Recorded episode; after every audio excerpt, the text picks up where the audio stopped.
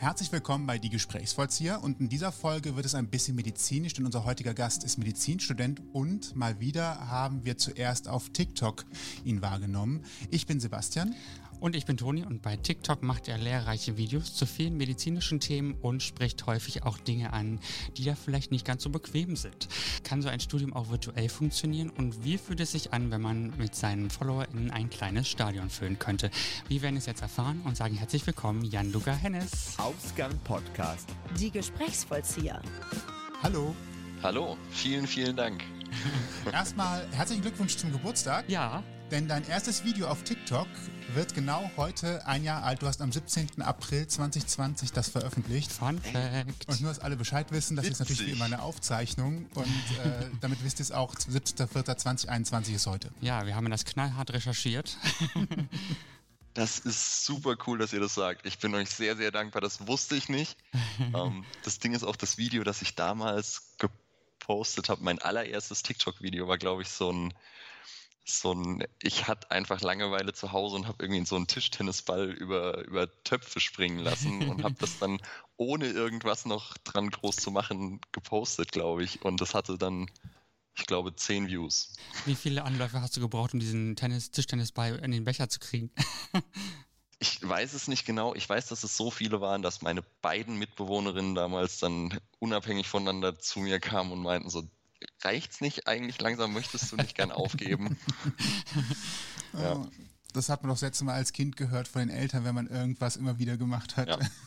Ich hatte da gestern nochmal geguckt. Mich hat es einfach interessiert, wann du dein erstes Video hochgeladen hast, wie lange du jetzt schon TikTok machst. Und dann stand da 17.04. Und ich denke so, Moment mal, morgen, also heute, ist doch unser Termin. Das ist ja lustig. Ja, so ist es. Das ist ein witziger Zufall, ja. Wann bist du auf die Idee gekommen, vom äh, Fun-Content rüber zum, ich nenne es mal Infotainment-Content rüber zu wechseln? Ich habe eigentlich TikTok nicht angefangen mit dem, mit dem, mit der Idee tatsächlich was damit, also ich habe nie erwartet, dass ich damit tatsächlich Leute erreiche, deshalb habe ich einfach nur Sachen hochgeladen, die ich, wo ich äh, dachte, dass sie irgendwie cool sind, die ich cool fand und weil ich halt auch, also ich bin, ich bin Skateboarder, ich ähm, filme viel, viel Sport, wie halt eben Skateboarden und habe dann halt solche Aufnahmen erst gepostet. Die gingen okay. Also es ging eben damals nicht so richtig drum, krass viele Leute zu erreichen, sondern es war viel eher so ein persönliches Ding, dass ich einfach gedacht habe, ich habe das jetzt gemacht und das war irgendwie teilweise auch viel Arbeit und dann möchte ich, dass die Leute sehen.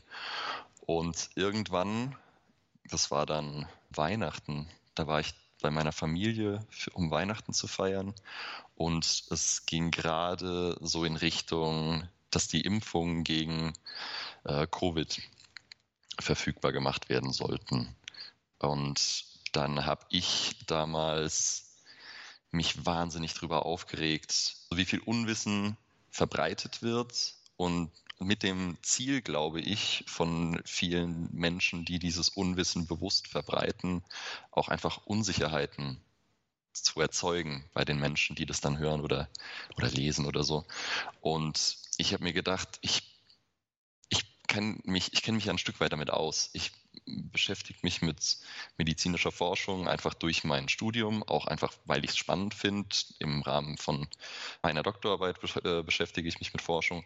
Da habe ich gedacht, komm, ich weiß, wie ich so ein, wie ich so ein wissenschaftliches Paper zu lesen habe. Also lese ich mir doch jetzt einfach mal die, ich weiß, ich glaube, es war damals die Phase 3 Studie des BioNTech-Impfstoffs durch und schau mal, was, ob, ob da irgendwie was dran ist an dem, was da irgendwie sonst irgendwie so behauptet wird. Und habe gemerkt, dass es halt einfach, das war ein irre langweiliges Paper. Es war überhaupt nicht irgendwie, keine Ahnung, skandalträchtig, wie es irgendwie andere darstellen möchten.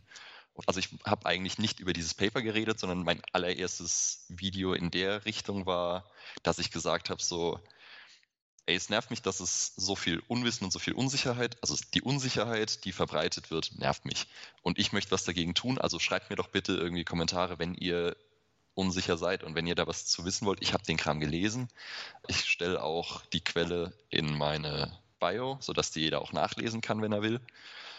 Und dann ist es tatsächlich so passiert, dass mir echt ein paar Leute also ich habe einige Nachrichten bekommen und vor allem ganz, ganz viele. Also ich hatte natürlich erstmal Angst, dass ich sehr viel Hate-Mail kriege von irgendwelchen Impfgegnern und Covid-Leugnern, die halt sagen, was, was kommst du irgendwie als quasi systemscharf hier und tust so, als könntest du uns irgendwas erzählen, sondern das waren erstaunlich wenig, also vielleicht eine Handvoll und ansonsten wirklich viele Menschen, die einfach unsicher waren, einfach nicht so richtig wussten, was sie mit den ganzen Informationen, die gerade auf einen einprasseln, machen sollen.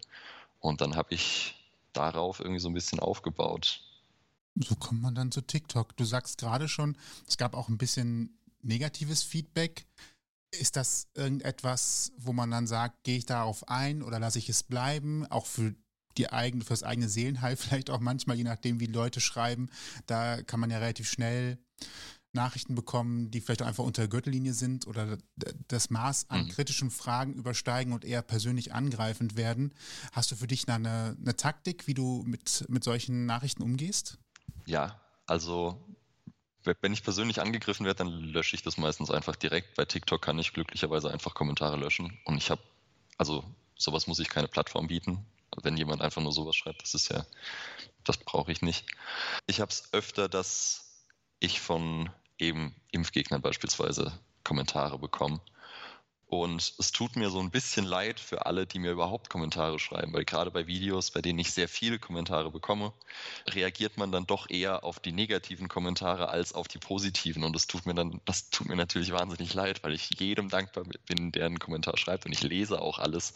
Aber es triggert einen dann doch einfach eher, wenn ein Negativität entgegenschlägt. Und meine Herangehensweise ist eigentlich immer, dass ich, wenn irgendjemand mit einer Falschaussage kommt, in Bezug auf das, was ich gesagt habe, oder mit, mit irgendwas, was er halt für, für die Wahrheit hält, also mit der er versucht, das, was ich gesagt habe, zu quasi klein zu reden, schlecht zu machen oder einfach als unwahr darzustellen. Dann schreibe ich, das stimmt so nicht, aber falls du Quellen dazu hast, die irgendwie belegen, was du da behauptest, dann dann schreibt mir die bitte, schickt die bitte hier in die Kommentare. Ich schaue mir das gerne an und lasse mich vom Gegenteil überzeugen. In den allermeisten Fällen ist es damit relativ schnell gegessen. Ab und zu versucht man, also wird darauf dann einfach nicht eingegangen und es wird einfach weiter irgendwie Unsinn behauptet. Und wenn es mir dann irgendwann zu blöd wird, gehe ich halt auch wieder dazu über, einfach solche Kommentare zu löschen. Ich biete den Menschen die Gelegenheit, wenn sie andere Informationen haben als ich, mir diese Informationen zu präsentieren. Dann aber halt nichts in Form von einfach nur einem Kommentar, in dem sie halt irgendwas behaupten können, sondern dann bitte auf, also mit, mit einem gewissen Hintergrund. Es ist ja, glaube ich, gerade in diesem Diskurs noch immer schwierig zu sagen, was ist die Wahrheit. Also klar, du hast, du hast wissenschaftliche Paper, die halt einfach aus Beobachtung heraus, wir haben etwas ausprobiert, haben einfach verschiedene Fälle dargestellt. Also letztendlich zum Beispiel so eine Impfserie gibt es ja auch, wo Leute den richtigen Impfstoff bekommen und welche nur einen Placebo-Impfstoff bekommen, also gar keinen Impfstoff, um zu gucken, hat das einen Effekt oder ist das ein normaler Effekt, dass Leute halt krank werden oder eben nicht krank werden. Also worauf wollt ihr eigentlich hinaus gerade? Okay. Wahrheit. Wahrheit, richtig. ähm, wie, wie, wie kann man es vermitteln, dass es da eine Wahrheit gibt und dass es da eigentlich gar nicht so viel Deutungsspielraum gibt, weil das, was man da getan hat, einfach auf Fakten basiert, die genauso klar sind, wie wenn ich dieses Wasserglas nehme, was ich hier nehmen kann, niemand kann sehen, aber habe und es fallen lasse, dann fällt es halt auf den Boden und das kann ich ja auch ich kann ja auch nicht sagen, wenn ich das jetzt loslasse, wird es weiter schweben. Wie kann ich Leuten so begreiflich machen, dass es einfach Fakten gibt, die so sind? Nur in dem Fall vielleicht das Schwierige, nicht jeder kann gucken, wie Medizin funktioniert im Sinne von, ich kann in den Körper reinschauen und tatsächlich sehen, was da passiert. Wie schafft man es, solche Fakten begreiflich zu machen? Genau. Ich habe das gerade vielleicht auch ein bisschen zu einfach ausgedrückt, weil es eigentlich, weil ich natürlich auch nicht von Wahrheiten spreche, wenn ich, wenn ich die, die äh, Ergebnisse transportiere, über die ich halt sprechen möchte. Sondern ich sage immer dazu, oder ich versuche immer dazu zu sagen, dass es sich dabei immer nur um den aktuellen Wissensstand handelt. Ich habe ganz häufig auch schon irgendwie mit auch, auch Kommentare gekriegt von Menschen, die eben genauso einfach an der Forschung zweifeln. Wer sagt mir denn, dass das stimmt, was die behaupten? Das, was diese eine Forschung, was diese eine Gruppe, dieses eine Paper behauptet? Wieso kann ich dem glauben? Und der Punkt ist, dass Forschung nun mal so funktioniert, dass dass jemand eine Hypothese aufstellt, Versuche und Beobachtungen macht, um zu sehen, ob seine Hypothese sich hält Und wenn die Ergebnisse dieser Versuche oder diese Beobachtungen das den Schluss ergeben, dass die Hypothese einfach nicht stimmt, dann muss sie auch wieder verworfen werden. Und wenn man solche Versuche gemacht hat, das Gefühl hat, dass ich habe ein Ergebnis, das ich irgendwie in die Welt hinaustragen möchte, muss ich mir immer noch ein, ein Medium suchen, das das Ergebnis auch so anerkennt. Dieses Medium sind dann beispielsweise Wissenschaftsmagazine, die sich dann eben das auch nochmal genau anschauen und schauen, macht es Sinn? Ist das was, was tatsächlich irgendwie valide ist? Ist es vernünftig geforscht? Sind die Methoden nachvollziehbar? Gibt es irgendwo Interessenskonflikte oder so?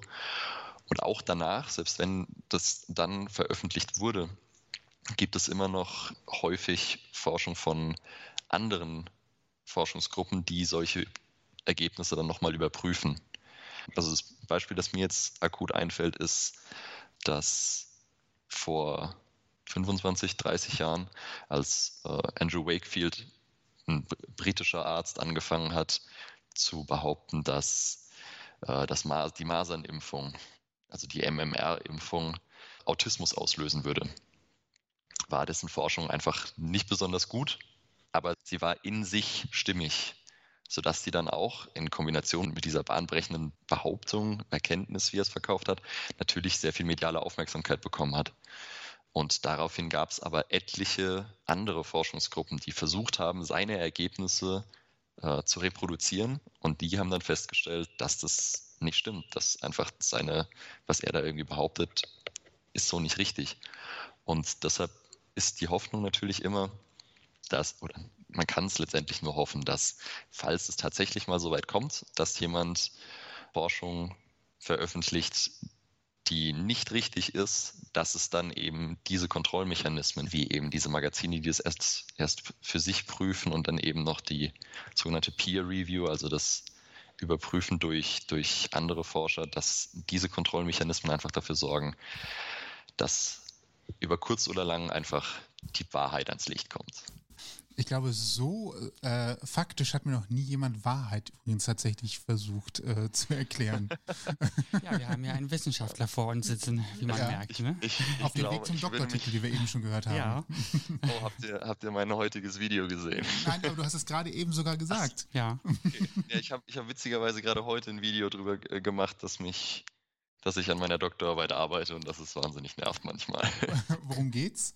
Es, es, hat nicht, es war kein, es war dieses Mal nicht tatsächlich so, dass ich was angesprochen habe oder einen großen, großen Vortrag gehalten habe, wie ich sonst irgendwie häufig mache, sondern es war einfach nur so ein kurzer Gag quasi, in dem ich mit dem entsprechenden Sound drunter, wie man das halt bei TikTok häufig macht, einfach irgendwie mich gefragt habe, warum ich irgendwie also wo ich mir überlegt habe, das alles einfach hinzuschmeißen, nachdem ich irgendwie das hundertste Paper gelesen habe, das super langweilig war und auch mir wahrscheinlich überhaupt nicht hilft für meine Doktorarbeit letztendlich. Oh, ist das frustrierend?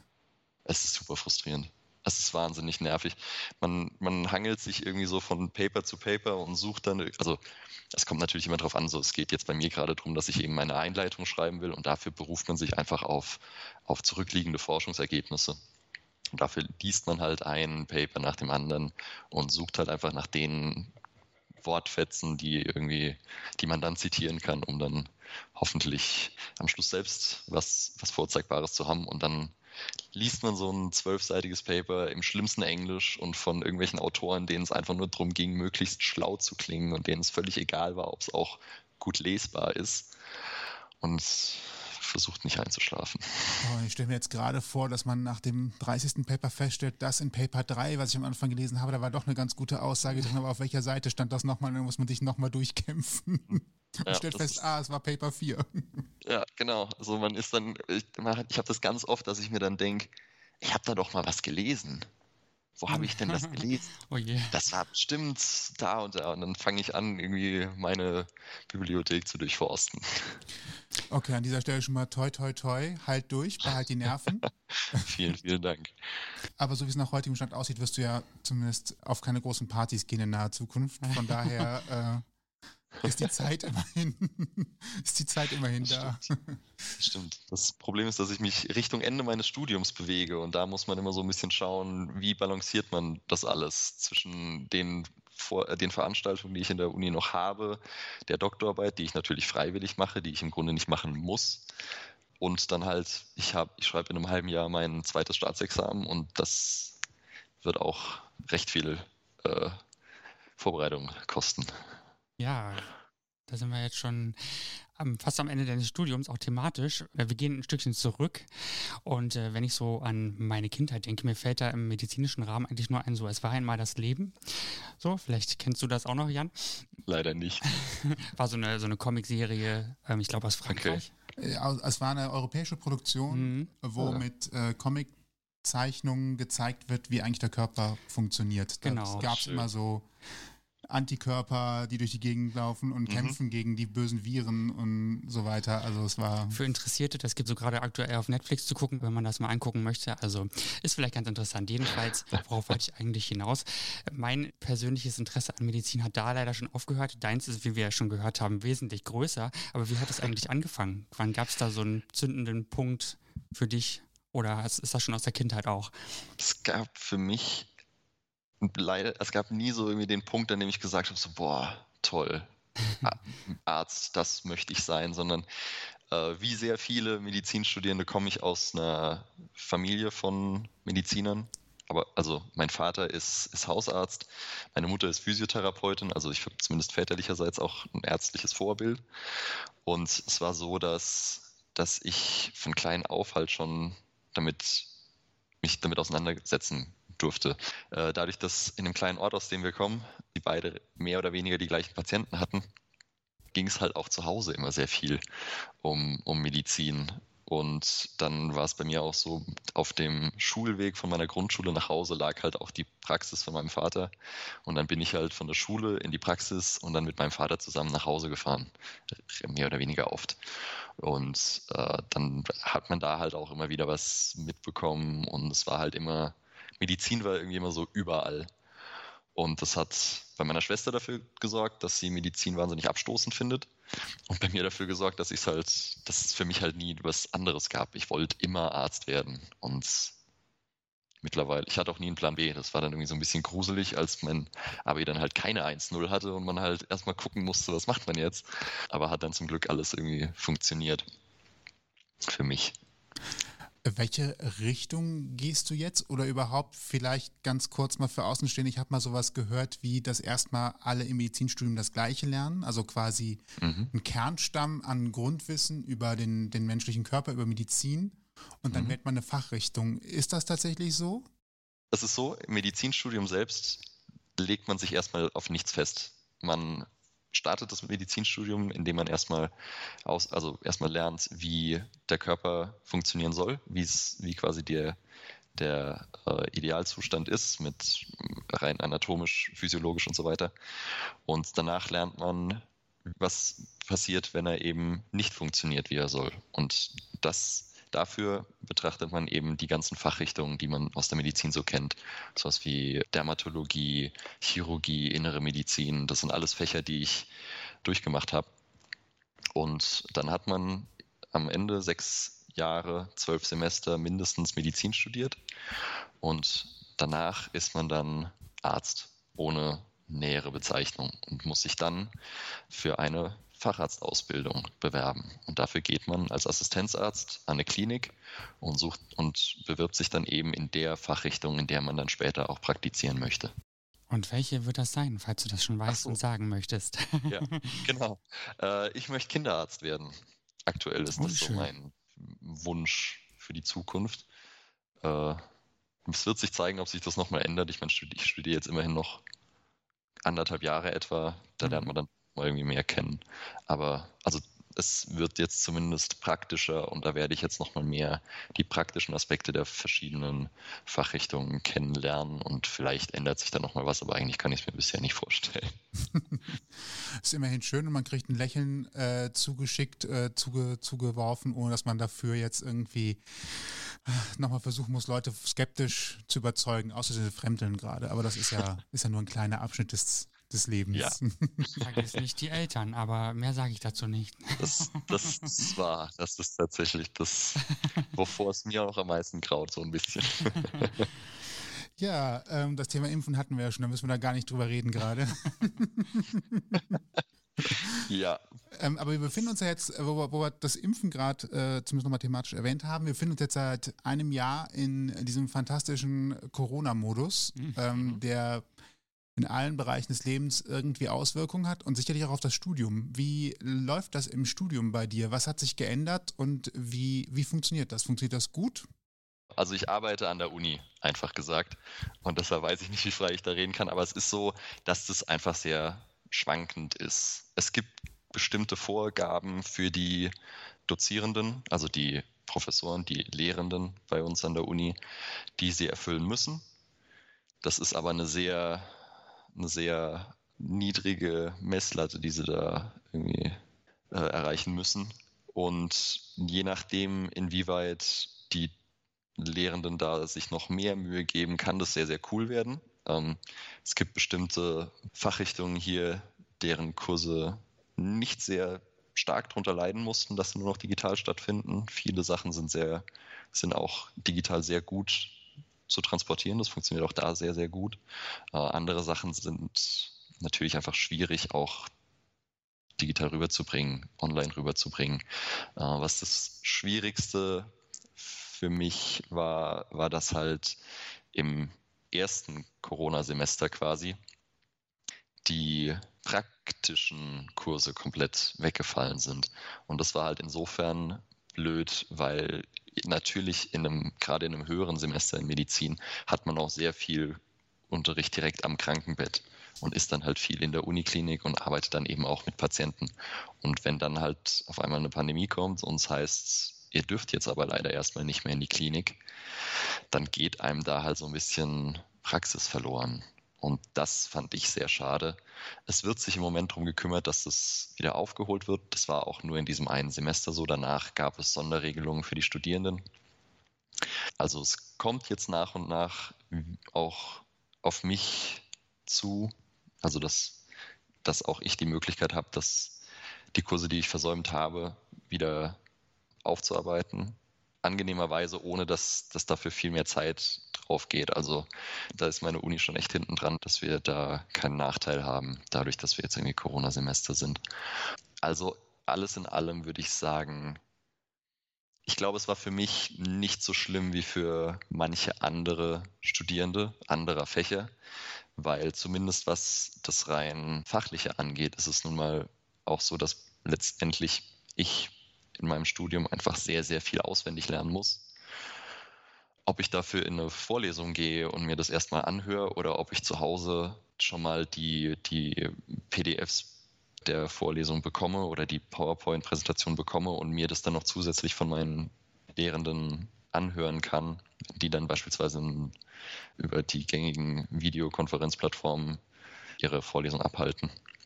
Das macht jetzt für mich nicht den großen Unterschied. Also ehrlicherweise war ich eh nie der große Vorlesungsgänger und deshalb war das dann auch jetzt nicht schlimm. So, ich habe dann halt trotzdem einfach zu Hause gesetzt und meinen Kram gelernt. Das Einzige, was halt gefehlt hat, waren die praktischen Kurse und das war schade, aber die werden wieder. Du machst ja auch nicht gerade wenig. Wir haben es ja gerade eben schon gehört. Du nebenbei noch den Doktortitel, äh, dann in der Uni selber arbeiten und was du außen vor gelassen hast, aber ja auch noch da ist, ist äh, Familien, Freunde, Freundin und so weiter und so fort. Wie, wie organisiert man sich das? Hast du da überhaupt noch richtig Zeit für, für private Geschichten? Weil das klingt alles schon sehr füllend und wenn ich überlege, für eine Doktorarbeit auch noch irgendwelche Paper zu lesen, äh, mich an alles zu erinnern, das zu sortieren, würde ich fast sagen, dass die Freizeit im Sinne von, ich habe jetzt Zeit für mich, doch sehr eingeschränkt ist. Ah ja, Sport machst du auch noch nebenbei. Also von daher, da kann man ja auch beliebig viel Zeit reinschmeißen. wenn man das so sagt, klingt das sehr viel schlimmer, als es für mich sich anfühlt.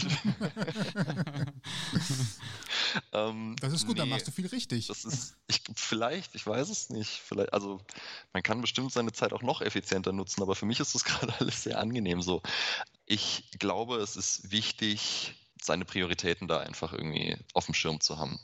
Für mich wird natürlich die Priorität jetzt erstmal sein, mein Studium fertig zu machen und darin weiterzukommen. In meinem Studium weiß ich einfach sehr gut, welche Anforderungen an mich gestellt werden. Ich weiß sehr, sehr gut, wie viel ich machen muss, für welche Kurse und dann dementsprechend auch, solche Sachen wie, wann muss ich für eine Klausur anfangen zu lernen, dass ich mir, also ich habe einfach so ein, mir über die Jahre, die ich ja mittlerweile schon studiere, also ich habe 2015 angefangen zu studieren, das Medizinstudium geht sehr lange.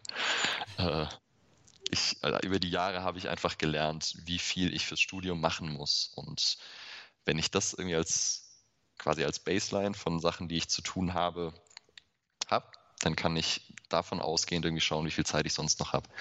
Solange, also jetzt in Corona war es dann tatsächlich so, dass halt es auch einfach ganz angenehm war, wenn dann zum Beispiel sowas wie Seminare weggefallen sind, wo ich dann zum Beispiel in die Klinik gemusst hätte und dann da im Grunde dasselbe gemacht hätte, wie ich dann irgendwie zum Beispiel zu Hause mache, wenn ich mir dann über Zoom zum Beispiel ein Seminar anhöre und, und teilnehme, sodass ich mir da irgendwie gefühlt schon mal irgendwie Zeit eingespart habe. Und so Sachen wie Arbeit und TikTok, das werfe ich jetzt mal irgendwie in einen Hut, weil meine Arbeit tatsächlich sehr ähnlich ist. Also zumindest was die Technik angeht, relativ ähnlich ist und das halt immer schon was war, was ich einfach sehr gern gemacht habe. Also das fühlt sich für mich beides an. Also es ist beides im Grunde, ja, TikTok ist Freizeit für mich und Arbeit ist halt einfach keine Belastung, keine große. Nervt manchmal ein bisschen, wenn man dann irgendwie Dozierende hat, also Lehrende hat, die ein bisschen anstrengend sind. Dann macht es auch mal keinen Spaß, aber im Großen und Ganzen, im Moment besteht meine Arbeit aus, aus Videos machen. Und das macht Spaß, das mache ich gern. Und dann fühlt sich das irgendwie nicht so schlimm an. Aber wenn ich jetzt gerade mal so dran denke, du machst jetzt schon sehr lange das Medizinstudium und äh, vor Corona gab es Partys, Treffen, man trifft Freunde und nicht alle sind im Medizinsektor äh, unterwegs. Ja. Hast du schon die ersten Anfragen von Freundinnen und Freunden, die sagen, du, ich habe da hinten am Rücken immer so ein Kratzen, Jucken oder sonst was. Kannst du mal kurz gucken? Ich habe lustigste Geschichten schon gehört von Ärzten, deswegen äh, geht ich das schon bei dir los? Ich war kaum im ersten Semester, da ging sowas los. Das war das schon irgendwie also ich lege eigentlich Wert darauf, großen Wert darauf, dass ich mich nicht nur mit Medizinern umgebe, nicht nur auch mit Medizinstudierenden umgebe, weil ich weiß, dass mein Studium viel Zeit einnimmt. Also es ist phasenweise. In der Klausurenphase nimmt es alle Zeit ein und in anderen Phasen weniger, aber es ist trotzdem was, was immer sehr präsent ist. Wenn ich dann mich mit Freunden treffe, dann ist es mir wichtig, dass ich da eben auch einen Ausgleich zum Studium habe und das klappt natürlich auch mit anderen Medizinstudierenden, aber manchmal auch besser mit Nichtmedizinern. Da passiert es dann aber einfach oft, dass die dann irgendwas haben und dann sagen so, sag mal, kannst du nicht mal irgendwie gucken oder können wir nicht, was macht man da, was ist denn das? das ist, und dann muss man ganz, also ich äh, gerade bei, bei Menschen, die man irgendwie neu kennenlernt, muss man dann ab und zu mal nochmal betonen, ich bin kein Arzt, ich weiß das nicht. Also ich kann natürlich irgendwo ins, ins Blaue raten oder irgendwie, ich habe da ganz viel irgendwie davon gehört und dann ganz viel dazu gelernt, aber man muss halt irgendwie auch vor, im Hinterkopf behalten, wir im Studium lernen halt eher spezielle Sachen. Es wird dann halt einfach sehr schnell sehr speziell, weil es halt auch um die Arbeit in der Uniklinik geht oder generell in Kliniken und da geht es halt nicht irgendwie, geht es häufig nicht nur um, ja, Ahnung, deinen Ellbogen, der dir gerade wehtut, weil du irgendwie neu angefangen hast, Tennis zu spielen und es übertrieben hast, hm. als Beispiel. Das kommt häufig vor, dass Menschen vergessen, dass ich einfach doch noch nicht so weit bin. Ist das bei TikTok auch schon vorgekommen? TikTok-Doc? Ja, also auf TikTok kann man schwierig Menschen direkt kontaktieren, aber so in Kommentaren kriege ich es ganz gut hin, dass ich da Kommentare bekomme von Menschen, die irgendwie Interessen haben und dann wollen, dass ich ein Video dazu mache. Aber ich habe eben auch für Leute, die mir halt irgendwie schreiben wollen, wie ihr das beispielsweise gemacht habt, eben auch mein Instagram verlinkt. Und da kriege ich ab und zu mal Nachrichten von, von Menschen, keine Ahnung, ich habe mal über Endometriose geredet, was eine Krankheit ist, die sehr, sehr viele Frauen betrifft. Und dann kriege ich auf einmal irgendwie Nachrichten von Frauen, die, die mir halt irgendwie ihr Leid schildern, die natürlich auch sagen, so ich habe dein Video gesehen, das finde ich toll und dafür bedanke ich mich auch. Ich freue mich sehr, dass, dass Menschen meine Videos gut finden, aber danach geht es manchmal auch dann einfach darin über, dass sie dann mir erklären wollen, was bei denen irgendwie noch so los ist. Und ich denke, also das ist, das ist okay, also du darfst mir das mitteilen, wenn das irgendwie dir, dir was bedeutet, aber, aber ich, was soll ich denn machen? Also ich, ich, bin irgendwie so ein, ich bin so ein Dude auf TikTok im Grunde, der halt Medizin studiert und darüber spricht, aber ich werde jetzt nicht anfangen, irgendwie Ferndiagnosen zu stellen, damit bringe ich mich nur in Teufels Küche. Gut, auch nochmal ein richtig, wichtiger Rat, äh, dir keine medizinischen Fragen zu stellen und bitte keine Fotos schicken, vielleicht an dieser Stelle auch nochmal. Man, bitte keine Fotos schicken. Man darf mir medizinische Fragen stellen, wenn man möchte, dass ich über solche Themen spreche. Aber bitte einfach nicht so persönliche medizinische Fragen. Kann ich verstehen, ja. Was hat dich denn daran gereizt, das mit TikTok zu machen und die Medizin so, so anzugehen? Oder was bringt ihr noch dazu, das weiterzumachen? Weil wir haben ja eben schon gehört, ab und zu gibt es mal nicht so erfreuliches Feedback oder man fängt an, Diskussionen zu machen. Noch bist du diskussionsfreudig, aber irgendwann kann ja auch eine Müdigkeit einsetzen. Hm, was mich dazu bringt, weiterzumachen, ist, dass es Feedback gibt im Grunde. Natürlich, ich mache das Ganze für mich, weil ich das irgendwie gern mache und weil es Spaß macht und so aber es macht halt auch so viel Spaß, weil ich Feedback bekomme, weil es Menschen gibt, die meine Videos sehen und die darauf reagieren und das anscheinend was irgendwie bei Menschen auslöst. Und wenn es nur ist, dass diese Menschen dann sagen, äh, finde ich blöd. Das ist aber trotzdem Feedback und auch wenn es manchmal dann nervt, es macht halt auch einfach Spaß. Und ich wenn, wenn es soweit kommt, dass irgendwann dieses, diese Nachrichten, die Kommentare oder das alles dahin übergeht, dass es mich nervt, dass ich wirklich das Gefühl habe, dass ich keinen Spaß mehr habe, dann werde ich damit auch aufhören. Also dann habe ich ja nichts mehr davon. ja, gibt doch keinen Vertrag mit TikTok. Stimmt, noch nicht, ne? Wer weiß, da kann sich ja noch einiges ähm, eröffnen, wie wir von anderen TikTokern schon erfahren haben. Ne, da ist ja so einiges möglich. Ich, ich bin seit gestern Teil von Lernen mit TikTok. Na siehst du, so, so, kann sich das schon mal wenden. Ne? Ich hatte ja schon eingangs erwähnt, rund 20.000 FollowerInnen hast du schon. Ich denke da immer so an so eine Arena. Stell dir mal vor, du sitzt auf der Bühne von so einer Arena und machst das vor Leuten, die jetzt alle da sitzen. Wie ja. fühlt sich das für dich an? Kannst du das, also ist das realisierbar eigentlich für dich in deinem Kopf? Eig eigentlich absolut nicht mehr. Ich kann mir versuchen vorzustellen, wie es wäre, 20.000 Leute zu sehen vor, vor sich, so auf einer Bühne. Aber letztendlich glaube ich, dass das, was ich mir vorstelle, auch nur ansatzweise dahin kommt, was es tatsächlich bedeutet. Also, dass es tatsächlich fast 20.000 Menschen gibt, die Videos von mir gesehen haben und gedacht haben, die zumindest dachten, das ist so cool, dass ich benachrichtigt werden will, wenn Neues kommt.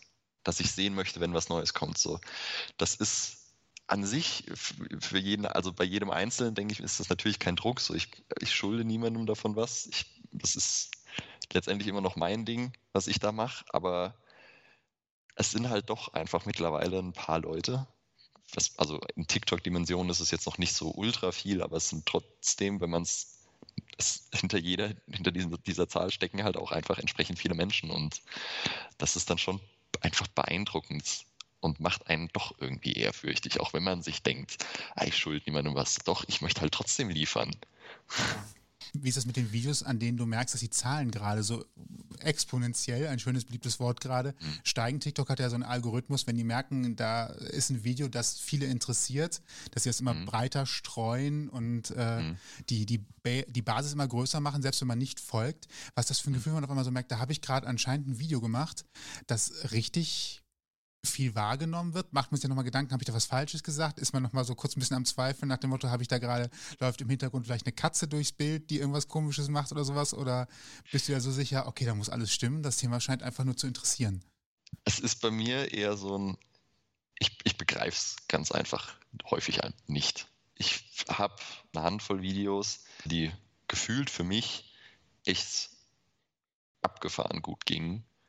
Und bis heute weiß ich nicht, woran das liegt. Weil bei manchen davon mache ich gar nichts Besonderes oder rede auch gar nicht über was Besonderes und trotzdem gehen die auf einmal, sehen das Hunderttausende von Menschen und man, was, was habe ich gemacht? Warum? Hoffentlich passt das alles irgendwie so und meine Güte, was, was, worum ging es nochmal? Habe ich irgendwo was, sehe ich irgendwie blöd aus? Was ist das? Nee, eigentlich alles gut. So, ich schaue es mir dann nochmal an und denke, nee, funktioniert immer noch, ist immer noch okay. Also schaut es euch an und dann gucke ich mir in die Kommentare und also in den allermeisten Fällen ist es so, dass ich einfach sehr viel Zuspruch bekomme, was ja auch schön ist. Ich habe das Gefühl, dass meiner Erfahrung nach Das ist wahrscheinlich eine sehr privilegierte Erfahrung, die ich da gemacht habe. Aber die ist, dass die Leute auf TikTok sehr positiv sind mir gegenüber. Ich bekomme sehr viel Zuspruch und sehr viel nette Kommentare und Nachrichten und darüber freue ich mich tierisch. Ich will jetzt gar nicht so viel Werbung machen für TikTok, muss aber einfach mal sagen, ich habe so ein bisschen das Gefühl, es ist so ein bisschen die Content-Happy-Plattform. Also es mhm. gibt sehr viel positiven Content, lustiges, äh, es ist mehr darauf aus, tatsächlich positive Erlebnisse zu vermitteln und schöne mhm. Erlebnisse und nicht so ja, eine Agro-Mentalität zu fördern. Ja. Aber das kann sich natürlich drehen, aber momentan habe ich das Gefühl, es ist tatsächlich überwiegend sehr freundlich. Das macht es natürlich dann für einen Content-Producer wie dich an der Stelle, oh, schönes, schönes Wort, ja. ähm, macht das natürlich sehr angenehm. ja, wir haben ja am Anfang TikTok ja auch eher so als die, weiß ich nicht, Plattform wahrgenommen für die jungen 15-Jährigen, die vielleicht irgendwie nur, also vorher war es ja so ein Tanz, Videotanz-Ding, mhm. ne, so, und dann hat sich das ja alles plötzlich gewandelt und ich glaube, wir haben uns, also Sebi und ich haben uns dann auch erstmal ein bisschen gewehrt und wollten das gar nicht cool finden, aber dann merkt man irgendwie plötzlich, ach, da kommen ja Videos, die sind vielleicht lehrreich, so wie deine, ne, und wie von einem anderen ähm, Interviewpartner, den wir schon mal hatten, dem Luis, der, der im Rettungsdienst hier arbeitet, und äh, da kommen so viele Sachen zusammen. Wir haben da schon Dinge zum Essen selber machen gefunden und, und, und, also, mhm. dass das wirklich auch ein, ja, sinnvollen Hintergrund haben kann tatsächlich. äh, danke, dass du mich damit reinnimmst zu diesem sinnvollen Hintergrund. Es freut mich immer wieder.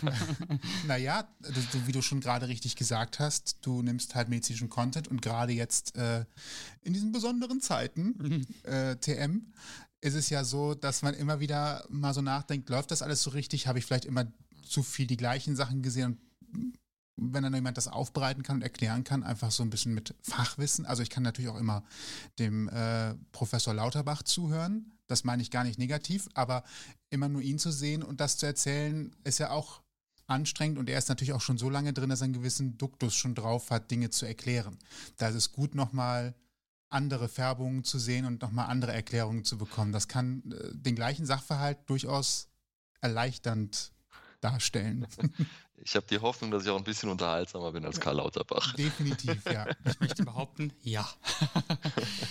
Aber ich möchte ihm gar nichts Böses. Er stellt sich immerhin nee. auf die Bühne und setzt sich für ein und ich finde, er macht einen, äh, einen verdammt guten Job dafür, gerade die Nase dafür hinzuhalten, um von den Leuten, die halt Krawall machen, äh, ja, blöd angeschnauzt zu werden. Also das ist, ja. ähm, das, das muss man auch einfach mal aushalten. Äh, ich glaube, ich weiß nicht, ob ich das Rückgrat dafür dauerhaft hätte, mich da hinstellen zu lassen und den Punching Ball zu spielen. Absolut. Und was ich halt immer noch beeindruckend finde, ist, dass er trotzdem ganz, ganz, also in den überwiegenden Fällen einfach auch recht hat, dass sich auch, dass die meisten Sachen, die er halt gesagt hat, sich auch letztendlich als richtig rausgestellt haben und dafür halt hat er Anerkennung verdient. Man kann irgendwie ihn mögen, man kann ihn nicht mögen, aber letztendlich ist er gerade irgendwie meiner Meinung nach auch eine wichtige Stimme der Vernunft, auf die leider viel zu wenig Menschen hören. Du sprichst aber gerade einen wichtigen Punkt an. Natürlich gehört Irren dazu. Also wir hatten das ja auch schon beim Thema Wahrheit. Wissenschaft stellt halt irgendwann fest, okay, wir haben vielleicht einfach nur einen ganz bestimmten Ausschnitt gesehen, das mhm. hat die gesamtgroße Wahrheit verfälscht, weil das Bild ist eigentlich ein anderes. Thema Fehlerkultur. Und auch mhm. da hast du ja Erfahrungen gesammelt. Äh, magst du vielleicht ganz kurz, ganz Welche kurz. Fehler? Wovon redest du? Ich habe ich Unterstellungen. Hab geahnt, dass das kommt und ich freue mich sehr drüber, weil das, das, also mittlerweile ist es mir so ein bisschen. Ich habe ein Video darüber gemacht. Es war mein erfolgreichstes Video, in dem ich über die Pille für den Mann spreche. Das war ein Projekt, das immer wieder erforscht wurde, zuletzt 2000, ich glaube zuletzt 2011 von der WHO äh, und es wurde dann eingestampft wegen zu schlimmen Nebenwirkungen bei den Männern. Und ich habe dann eben auch gesagt, dass diese Nebenwirkungen recht ähnlich sind wie die bei der Pille, die Frauen nun mal äh, einnehmen und wollte einfach darauf hinweisen, dass meiner Meinung nach, was Verhütung angeht, viel mehr Aufklärungsarbeit geleistet werden sollte. Die ich, ich, muss das, glaube ich, also ich können das vertiefen, muss aber jetzt nicht sein. Auf jeden Fall habe ich darin auch darüber gesprochen, dass die Pille depressiv machen würde. Und weil ich Wert darauf lege, dass ich meine Videos alle mit Quellen hinterlege und diese Quellen auch immer angebe, habe ich eben auch eine Studie rausgesucht, die belegt, dass die Pille zu Depressionen führt. führen kann, dass das auf jeden Fall eine relevante Nebenwirkung der Pille ist. Dann wurde ich eine ganze Weile später, das war, es war bestimmt vier, fünf Wochen später, wurde ich darauf hingewiesen von einer anderen Nutzerin von TikTok, dass die Deutsche Gesellschaft für Gynäkologie diese Studien, die ich, diese Studie, die ich da angegeben habe, ziemlich in der Luft zerrissen hat. Also, dass die halt nichts taugt. Das hätte ich mitbekommen können. Das wäre absolut möglich gewesen, das zu sehen. Ich hätte halt einfach noch ein bisschen mehr drüber lesen müssen. Letztendlich war es trotzdem so, dass die Europäische Arzneimittelbehörde eine Warnung rausgegeben hat. Es gab Warnungen an Ärzten wegen dieser Studie. Und seitdem steht auch im, also ich weiß nicht, ob seitdem, aber auf jeden Fall steht ja auch im Beipackzettel einer Pille, dass sie Depressionen auslösen kann. Es ist aber nun mal korrekt, dass die Studie, die ich da angeführt habe, fehlerhaft war. Das war nichts richtig, diese Studie an dieser Stelle zu bringen. Aber mein Fehler war nun mal, dass ich den sogenannten Bestätigungsfehler begangen habe. Und zwar ist dieser Bestätigungsfehler, dass Menschen dazu neigen, sich Informationen zu suchen, so nach so Informationen sich zu beschaffen, dass sie ihre eigenen Erwartungen erfüllen. Und genau das habe ich gemacht. Ich wollte eine Studie, die das belegt, was ich gerade gesagt habe. Und dann habe ich diese Studie gesucht und auch gefunden und angegeben. Und ich bin sehr, sehr dankbar, dass ich darauf hingewiesen wurde, dass ich diesen Fehler gemacht habe, weil es mir wahnsinnig wichtig ist. Ich sage häufig in meinen Videos, dass ich gerade nur den aktuellen Stand der Dinge, gerade wenn es um Impfungen, Corona und so weiter geht, dann stelle ich immer nur den aktuellen Stand der Dinge dar. Und ich sage auch immer wieder, wenn ich feststellen sollte, dass das nicht richtig ist, nicht richtig war, dann werde ich mich auch korrigieren. Und das war meine erste Gelegenheit zu sagen, so, hey, hier habe ich einen Fehler gemacht. Und das waren die Probleme, die, die mir untergekommen sind. Und jetzt wisst ihr es, jetzt könnt ihr zum einen einfach mal besser sein als ich und das in Zukunft vermeiden. Und zum anderen war es mir wichtig, einfach auch so ein Stück weit Integrität damit zu wahren, dass die Leute einfach sehen, so, ey, mir geht es nicht einfach nur darum, dass ich hier Content produziere, den die Leute sich angucken können und mich abfeiern können, sondern mir geht es darum, dass ich tatsächlich Informationen vermitteln möchte. Und wenn ich feststelle, die stimmen nicht, dann korrigiere ich mich großes Lob zu dieser Fehlerkultur, weil ich glaube, dass für viele auch immer noch schwierig ist, sich einfach einzugestehen, dass wir Fehler machen. Aber das, ich glaube, das gehört einfach zum Alltag. Ich denke mal gerade so an Instagram, wo halt alles sehr, ja, sehr perfekt dargestellt wird, oftmals mhm. und immer nur die schönen Seiten des Lebens gezeigt werden oder sehr, sehr häufig, sagen wir mal so. Ähm, Finde ich es auch schön, dass man einfach auch mal zugeben kann, dass man einen Fehler gemacht hat. Den, mhm. ne, denn wir machen die ja alle. Wir sind alle keine Roboter, sondern Menschen. Ja, finde ich gut. Vielen, vielen Dank für das Lob. ähm, ja, wie gesagt, es war mir sehr wichtig. Und ich habe auch, also letztendlich habe ich super viel positives Feedback dafür bekommen, dass ich das gemacht habe. Es waren im Grunde, was ihr sagt, wurde mir auch sehr häufig in Kommentare geschrieben. Und dann, ich meine, letztendlich genau so sollte das halt auch sein. Wenn jemand, also so wünsch, so würde ich das mit anderen machen, so wünsche ich mir das auch für mich und deshalb das, nur so wird es ja leichter, sich auf Fehler einzugestehen, wenn man weiß, ey, wenn ich das mache, dann kriege ich auch, dann wird es auch anerkannt, dann wird auch gesagt, so hey, gut, dass du den Fehler eingestanden, dir den Fehler eingestanden hast, dass du das publik gemacht hast und dann gehen wir jetzt einfach von hier aus weiter. Und das ist, ich habe ich hab sehr positives Feedback bekommen äh, und dafür bin ich sehr dankbar. Ich habe sehr einfach auch wieder, wie, wie wir vorhin schon gesagt haben, es sind einfach super nette Leute teilweise. Ich habe eine tolle Community sage ich jetzt mal. ich habe mal äh, ganz am Anfang beim Medienmachen gelernt, man bekommt immer das Publikum, was man sich halt heranzieht. So. Das, dann, ist das, das nicht auch, auch so das nehme ich als Lob. Ist das nicht ja, auch so ein bisschen, äh, gehört das nicht auch so ein bisschen zu der Theorie, von der du gerade gesprochen hast? Wie hieß sie nochmal? Be Bestätigung. Äh, Bestätigungs Bestätigungsfehler. Bestätigungsfehler, ja. Äh, Passt das da nicht auch äh, ein bisschen hin irgendwie? äh, wir können daraus eine eigene, eine, eigenes, eine eigene Theorie erzeugen und dann Gut. gucken wir, ob wir die bestätigen können. Nächstes Mal. Du weißt, wir müssen dafür auch eine entsprechend hohe Fallzahlen haben. Ja, wahrscheinlich. Darauf, nicht, dass es irgendwie bei zehn Leuten einfach zufällig die falschen zehn Leute waren, die man befragt hat. Ne? Ach, Wie lange sitzt du? Entschuldigung, ich wollte jetzt auch keine Wunden aufreißen. Alles, alles gut. gern, reden, ich rede gerne mit euch drüber. äh, wie lange brauchst du für so ein Video?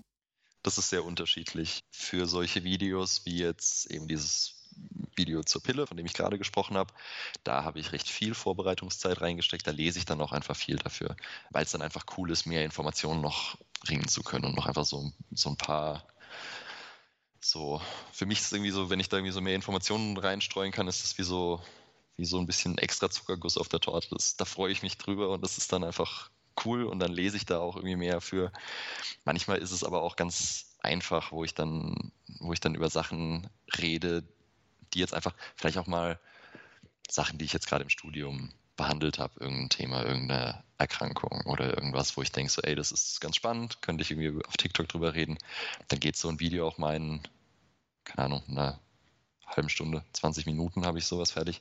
So ein Video wie das zur Pille dauert auch mal drei, vier Stunden an Vorbereitungszeit. Interessant übrigens für diejenigen, die TikTok noch nicht genutzt haben. Die Videos sind ja inzwischen, glaube ich, maximal drei Minuten lang. Ich glaube, eine Minute ist aber Standard, ne? Ist es neu? Ich kann immer noch, ich habe letztens öfter mal gehört, dass man jetzt wohl auch drei Minuten Videos machen kann. Ich, ich kann das nicht und ich würde gerne. Du besitzt, glaube ich, eher an der Quelle, äh, das mal zu erfragen, als wir. Ja, Kennen uns nicht so gut aus.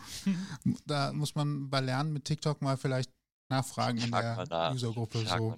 Wobei es umgekehrt, umgekehrt muss ich ehrlich sagen, auf TikTok möchte ich halt, glaube ich, das auch kompakt haben und das tut mir, glaube ich, auch gut, wenn ich mich da auf die wichtigsten Sachen irgendwie konzentrieren kann. Klar ist es irgendwie so, wenn es um so Großvideos geht, wie das, von dem ich eben gesprochen habe, dann ist es mir wichtig, dass ich da möglichst viele Aspekte beleuchten kann und dann reize ich auch gerne mal die Minute aus. An sich, also die Minute, von der ich bis jetzt irgendwie, die für mich aktuell noch mein, mein Maximum ist. Ansonsten finde ich es aber ganz schön, wenn das Video auch nicht so lang geht, einfach weil es dann kurzweiliger ist und so ein bisschen da hat man auch das Gefühl, so, so lange kann die Konzentration gehalten werden. Ich finde es nur krass, vielleicht muss man nochmal feststellen, es gibt ja diese Videos, Effekte, es gibt diesen TikToker Falco, der halt wirklich so einen Effekt im Halbsekundentakt nach dem anderen abfeuert und dass er da sagt, er braucht dafür vielleicht irgendwie insgesamt 12, 14, 16 Stunden sowas zu produzieren, kann man sich vorstellen, zeigt aber auch nochmal, dass auch faktenbasierte Videos, wo im Schnitt eigentlich gar nicht so viel passiert, was Effekte angeht, sondern wo man einfach Content vorbereitet, diese Recherchearbeit einfach auch viel Zeit kostet. Ich glaube, das ist nochmal so etwas, was man nochmal groß herausstellen kann. Manchmal sind tatsächlich die aufwendigen Sachen gar nicht als solche zu erkennen, weil sie eben schnell und einfach äh, rübergebracht werden. Ja, wie gesagt, es ist sehr unterschiedlich. Also es sind, es ist wirklich die Ausnahme, dass ich mir so viel Zeit für ein Video nehme, aber wenn es mir wichtig ist, tue ich das. Mein Problem ist ganz häufig auch, dass ich dazu neige, auch einfach viel zu sprechen. Ich weiß nicht, ob man das hier auch nur ein bisschen wahrnimmt, aber ich, ich schweife ganz gern mal so ein bisschen ab. Ich fange natürlich irgendwie, wenn ich so ein Video mache, das eben so ein, so ein kritischeres Thema beleuchten soll, dann fange ich mit einer Stoffsammlung quasi an und schaue mir, schaue erstmal, was, worüber möchte ich alles reden, was soll für mich da alles rein. Und dann ist auch nochmal irgendwie ein ganzes Stück Arbeit, irgendwie zu gucken, wie kriege ich das jetzt runter auf irgendwie das bisschen Zeit, das ich habe? Also wie, wie reduziere ich das nur auf die paar Infos, die ich transportieren kann? Ist aber ein gutes Stichwort. Dann gibt es vielleicht auch Themen, die dich total interessieren, aber wo du vielleicht skeptisch bist, abwägen musst, ob du die ansprechen kannst, willst. Ganz aktuell Medizinethik.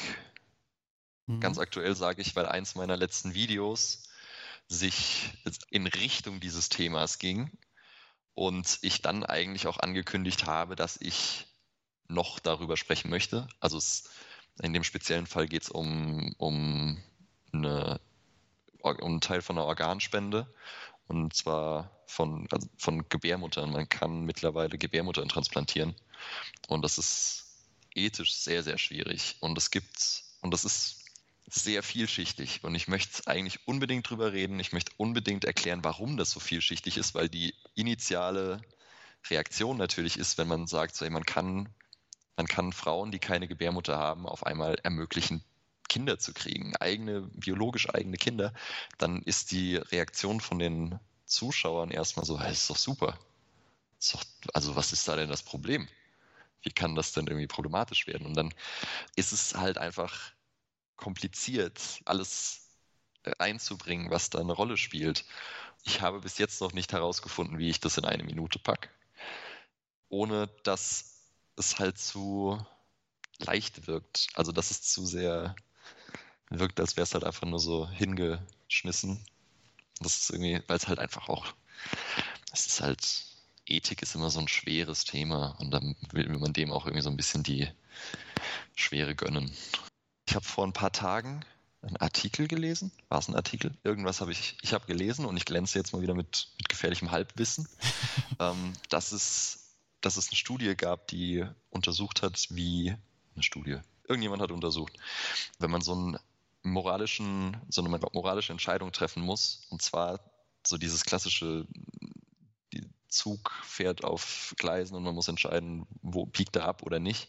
Und die Entscheidung war entweder überfährt der Zug einen Hund oder fünf Menschen.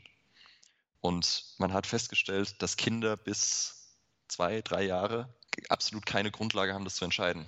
Die wählen genauso oft den Hund wie den Menschen, weil, weil sich in dem Alter noch nicht entwickelt hat, dass der Mensch irgendwie mehr wert sein soll oder dass ein Mensch irgendwie höher gestellt sein soll als ein Hund.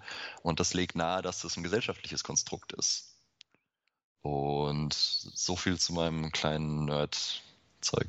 Mich erinnert das so ein bisschen an, diese, an das Puppenexperiment im Rahmen von Antirassismusarbeit. Da gibt es ja so ein, kennst du ja wahrscheinlich auch, wo dann halt weißen und schwarzen Kindern schwarze mhm. und weiße Puppen vorgesetzt ja. werden und die dann halt auch eben, besonders die schwarzen Kinder auch eben teilweise dann die schwarze Puppe als böse oder als, ich sag mal, hässlich oder sonstiges ähm, empfinden mhm. oder bezeichnen. Also das ja, erinnert mich so gerade so ein bisschen daran. Das ist auch ja. irgendwie ziemlich krass. Wir können alles verlinken. Ja, genau. Können wir alles verlinken.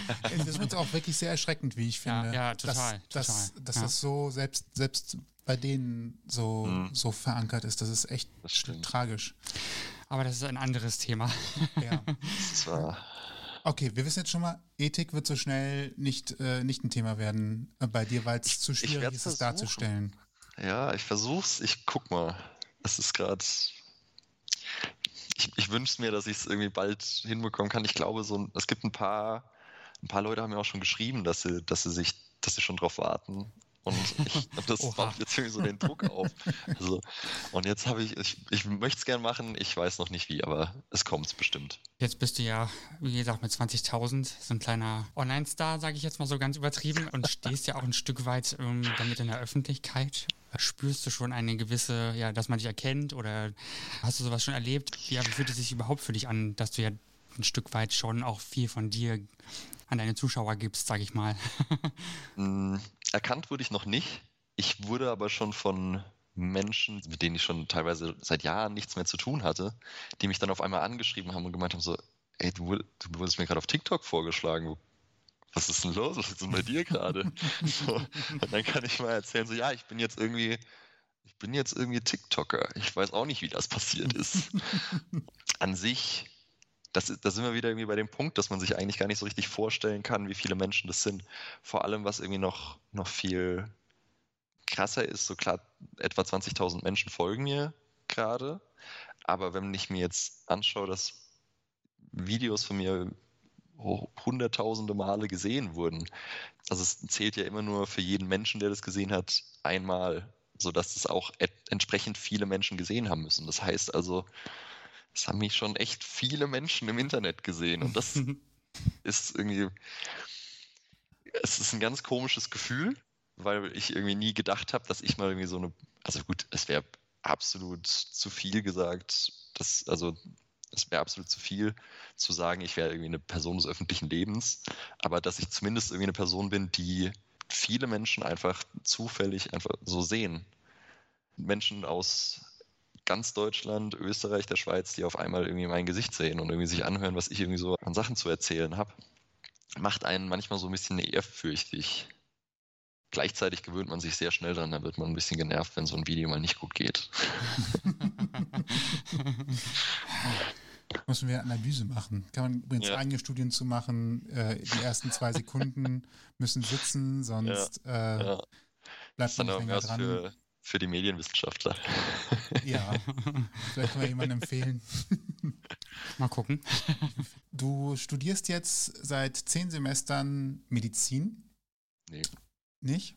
Ich studiere im zwölften Semester. Entschuldigung, oh, äh, wir wollten also nicht unterschreiben. Ich, ich sage zehn Semester, ich, ich studiere im zehnten Semester gerade. Mhm. Ich studiere aber seit dem Wintersemester 2015 und das bedeutet, auf meiner Immatrikulationsbescheinigung steht, ich bin im zwölften Studiensemester.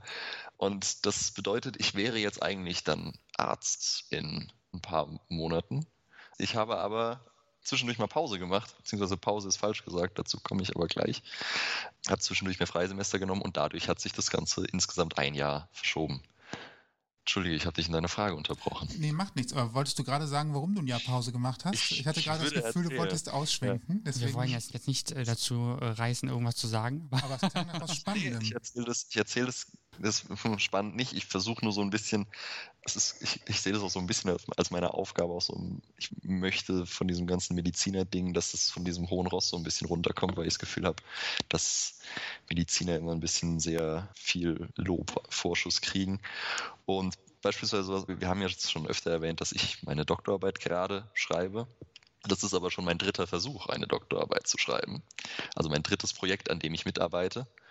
Und das liegt daran, dass man als Medizinstudent einfach so ein ganzes Stück benachteiligt ist. Benachteiligt ist das falsche Wort, wenn ich mir überlege, wie viele Menschen tatsächlicher Benachteiligung ausgesetzt sind. Aber man ist so ein bisschen der Idiot an der Uniklinik, wenn man halt seine Doktorarbeit gerade machen muss, weil halt die Professoren wissen, wir wollen das fast alle machen. Haben auch irgendwie alle das Gefühl, wir brauchen eine Doktorarbeit, obwohl das überhaupt nicht stimmt. Und deshalb wird man halt einfach zur billigen Arbeitskraft, weil wir kosten kein Geld. Wir machen die Versuche, die halt gemacht werden müssen. Und das kann dann sehr schnell dazu führen, dass man sich dann, wie ich, zweimal für ein Projekt engagiert, sich da auch teilweise sehr viel Mühe gibt und dann nach einem halben Jahr merkt, das läuft irgendwie nicht dahin, wie ich mir das wünsche. Teilweise kann da auch gar niemand was dafür. Ich habe Kommilitonen, die die Erfahrung gemacht haben, dass da Betreuer einfach gesagt haben, ja, geht schnell, gar kein Thema, machen wir. Und dann war es einfach nicht so, die einfach jemanden haben wollten, der halt die Arbeit macht. Bei mir war es eher so, dass die Projekte, an denen ich vorher gearbeitet habe, nicht so geklappt haben, wie sie sollten. Und dann stand ich jedes Mal vor der Entscheidung, mache ich mit diesem Projekt weiter oder nicht. Das waren zwar beides super spannende Projekte, aber es war nun mal so, dass ich mir halt weiterhin hätte frei nehmen müssen. Und es war halt jedes Mal nicht ansatzweise absehbar, wie lange noch. Sodass ich dann gesagt habe, das ist mir den Aufwand nicht wert, weil man das auch vor dem Hintergrund betrachten muss, dass ein medizinischer Doktortitel im Vergleich zu halt allen Doktortiteln, die man also machen kann, beispielsweise auch Naturwissenschaft, also der, der Doktor Med, den ich kriege, ist bei weitem nicht so wertvoll und nicht so angesehen wie der Dr. Renat, also den andere Naturwissenschaftler kriegen oder Dr. Phil oder so, weil dort nun mal die Leute tatsächlich irgendwie jahrelang forschen und arbeiten müssen und veröffentlichen müssen und das ist super viel Arbeit und super schwer, während es bei uns theoretisch möglich ist, keine Ahnung, eine Doktorarbeit in Medizingeschichte zu machen, sich dann irgendwie ein halbes Jahr seine neben Studium parallel noch irgendwie seine Daten zusammenzusuchen und dann schreibt man das Ding runter und hat seinen Doktor. Und vor dem Hintergrund habe ich dann einfach beide Male entschieden, ich sehe mich jetzt hier nicht noch, noch ein Jahr frei nehmen, um dann am Ende auch nicht mit mehr dazustehen, als wenn ich jetzt sage, so, ey, ich höre jetzt auf und mache irgendwie eine statistische Doktorarbeit, anstatt halt experimentell, wie das, was ich vorher gemacht habe. Und habe am Ende dasselbe Ergebnis. Ich bin genauso Doktor wie derjenige, der irgendwie fünf Jahre vielleicht an einem Projekt geforscht hat. Ist super unfair, aber da habe ich halt nach mir geguckt. Ich bin gerade ein bisschen schockiert, dass zwischen diesen Doktortiteln auch noch eine gewisse Güteklasse herrscht. Also das finde ich schon krass irgendwie. Als Unwissender wenn man dahinter schreiben würde, wie viele Jahre man dafür gebraucht hat. Wobei, dann gibt es ja auch noch die Möglichkeit, das in die Länge zu strecken. Also das würde ja auch nicht hm. alleine das helfen. Ist halt, das ist halt die Schwierigkeit daran. So. Also ich weiß, in dem ersten Labor, in dem ich gearbeitet habe, habe ich viel mit Gentechnik zu tun gehabt und da waren eigentlich alle anderen, die da gearbeitet haben, Biologen oder Biochemiker. Und so das Projekt, das, also so mit dem halben Jahr, das ich da ursprünglich hätte mitarbeiten sollen, in derselben Zeit war halt so ein Biostudent da, der halt seine Bachelorarbeit gemacht hat. Und das ist dann halt einfach nicht vergleichbar. So, dass ich dafür halt einen Doktor kriege, wofür der halt in so in seinem Studium gerade mal so halb fertig ist, weil du halt auf jeden Fall noch einen Master brauchst. Von daher, ja. Tja, das Life ist halt nicht alles immer fair im Leben, ne? So. Das, deshalb werden die Mediziner den, von den Naturwissenschaftlern immer sehr belächelt. so. Ah, schon wieder einer. Ja, ja. ja.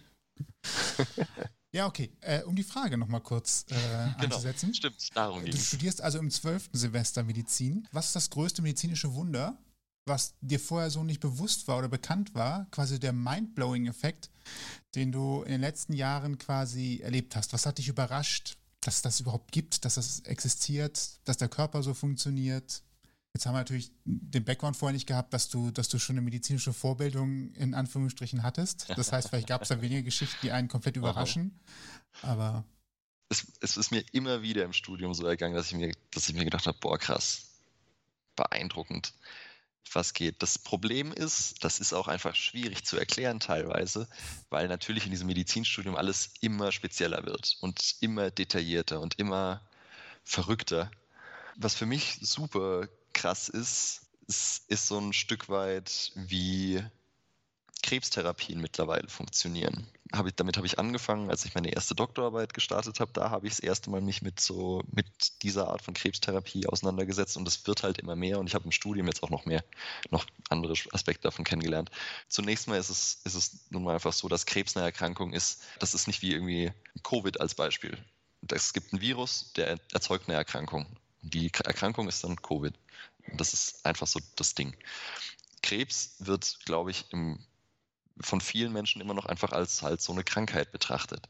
Aber letztendlich ist kein Krebs wie der andere. Die sind alle unterschiedlich und die kann man am ganzen Körper haben. Man kann, da kann super viel schieflaufen. Das ist im Grunde einfach nur, dass Zellen vergessen oder so weit geschädigt sind, genauer gesagt, äh, dass sie irgendwann auch mal aufhören sollten, sich zu teilen und weiter zu wachsen. Und irgendwann wachsen die so weit, dass es halt Schaden anrichtet.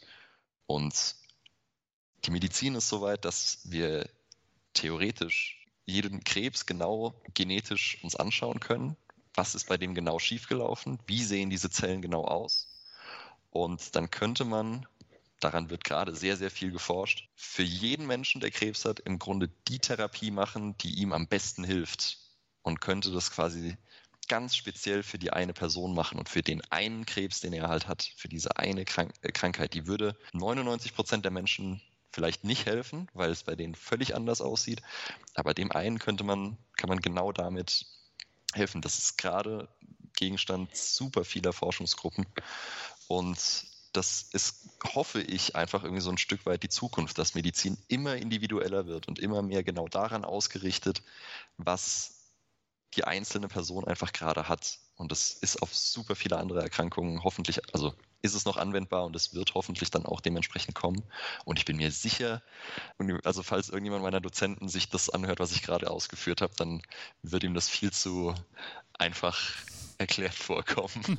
Tatsächlich habe ich es aber so eine ähnliche Art Erklärung auch schon gehört. Es gibt, äh, glaube ich, in der Uniklinik Essen äh, tatsächlich Versuche in der Richtung hingehen. Bin mir aber auch ganz nicht sicher, ist jetzt auch wieder gefährliches Halbwissen. Genauso wie ich das gehört habe, dass äh, eine Firma die in der Impfstoffproduktion tätig ist, tatsächlich auch in dem Themenbereich unterwegs ist ja. ähm, und das eigentlich ursprünglich deren, deren Thema war, bevor sie auf Covid umgeschwenkt sind.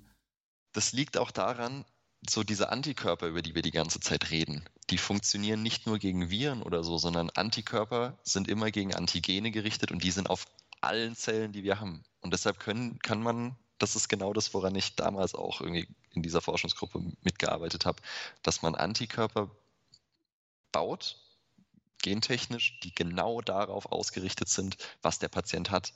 Das kann man auf fast alles übertragen. Das wäre das ist leider immer noch sehr teuer, aber und, und absolut noch nicht so weit, dass das massentauglich ist. Aber ich glaube, dass in der fernen Zukunft, in der wir alle, in der wir noch viel länger frei von Krankheit sind, als wir es sowieso schon sind, werden solche Behandlungsmethoden eine der Hauptursachen sein für unser dann beschwerdefreies Leben.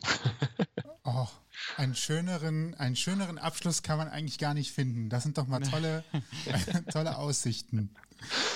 Toi, toi, toi. Ja, das wünsche ich mir sehr, dass das klappt. Die Zeit wird es zeigen. Ja, und manchmal geht ja alles schneller, als man denkt. Das stimmt. Das Wenn man stimmt. überlegt, wie das erste iPhone aussah und wie heute das iPhone 12 aussieht, dann stellt man halt fest, dass mit Technologie tatsächlich auf einmal Meilensteine möglich sind, die vorher gar nicht denkbar waren. Vielleicht erleben wir das in der Medizin genauso. Das ist absolut richtig. Die Therapien, die ich in meinem Studium lerne, werden zu einem großen Teil in fünf Jahren obsolet sein. Das wird uns im Studium gesagt, was sehr deprimierend ist. Ja, am, am Ende des Tages ja, weiß man immerhin, wie es Basic-mäßig funktioniert. Muss, muss man dann auch lebenslang lernen? Ist das dieses lebenslange Lernen, von dem wir alle reden? Es wird niemals aufhören. Ich werde immer weiter lernen müssen. Man ist auch verpflichtet als, oder verpflichtet, man muss als Arzt ähm, bestimmte Stunden an Weiterbildung jedes Jahr machen. Äh, also es, ich, ich muss auch einfach mein ganzes Leben lernen, sonst darf ich diesen Beruf überhaupt nicht ausüben. Und es ist auch gut so.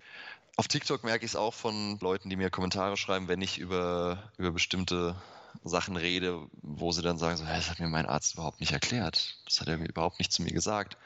Und dann ist es halt so, ja, weil das für den wahrscheinlich einfach nicht so relevant ist, weil ich ja natürlich aus, aus studentischer Sicht über was rede, was irgendwie teilweise sehr speziell ist ähm, wovon du wissen musst, dass das sehr, sehr selten nur vorkommt, deshalb für den Arzt vielleicht gar nicht so richtig relevant ist und teilweise auch einfach super neu, weil ich natürlich Sachen lerne, die in den letzten Jahren erst bekannt wurden oder vielleicht auch gerade erst bekannt wurden. Und dann weiß dieser Arzt das vielleicht auch gar nicht. Und je länger man aus diesem universitären Betrieb raus ist, desto weniger Plan hat man natürlich von dieser ganzen Forschung. Aber das bedeutet noch nicht, dass man irgendwie zu einem schlechteren Arzt wird, weil man halt einfach auch mehr Erfahrung sammelt. Und dann wiegt sich das mit der Zeit einfach auf. Das ist einfach so die, so die Definition von evidenzbasierter Medizin ist eben in, in angemessenem Maße die eigene Erfahrung und Forschungsergebnisse zusammenzubringen und dann so möglichst die geeignetste Therapie für seine Patienten zu bewerkstelligen. Und wenn das der Arzt hinbekommt und du zufrieden bist, dann ist das auch cool so. Und es muss nicht jeder irgendwie über Forschungszeug abnörden, wie ich das auf TikTok mache. Aber wer von dir lernen möchte, wo kann er dich finden? Auf TikTok unter meinem Benutzernamen La Paloma mit einer Null als O. Auf Instagram find ich, findet man mich unter demselben Namen. Da mache ich aber gar nichts dergleichen, aber da kann man mir schreiben, wenn man will. Ich antworte auch auf die meisten Nachrichten. Warum eine Null eigentlich in La Paloma?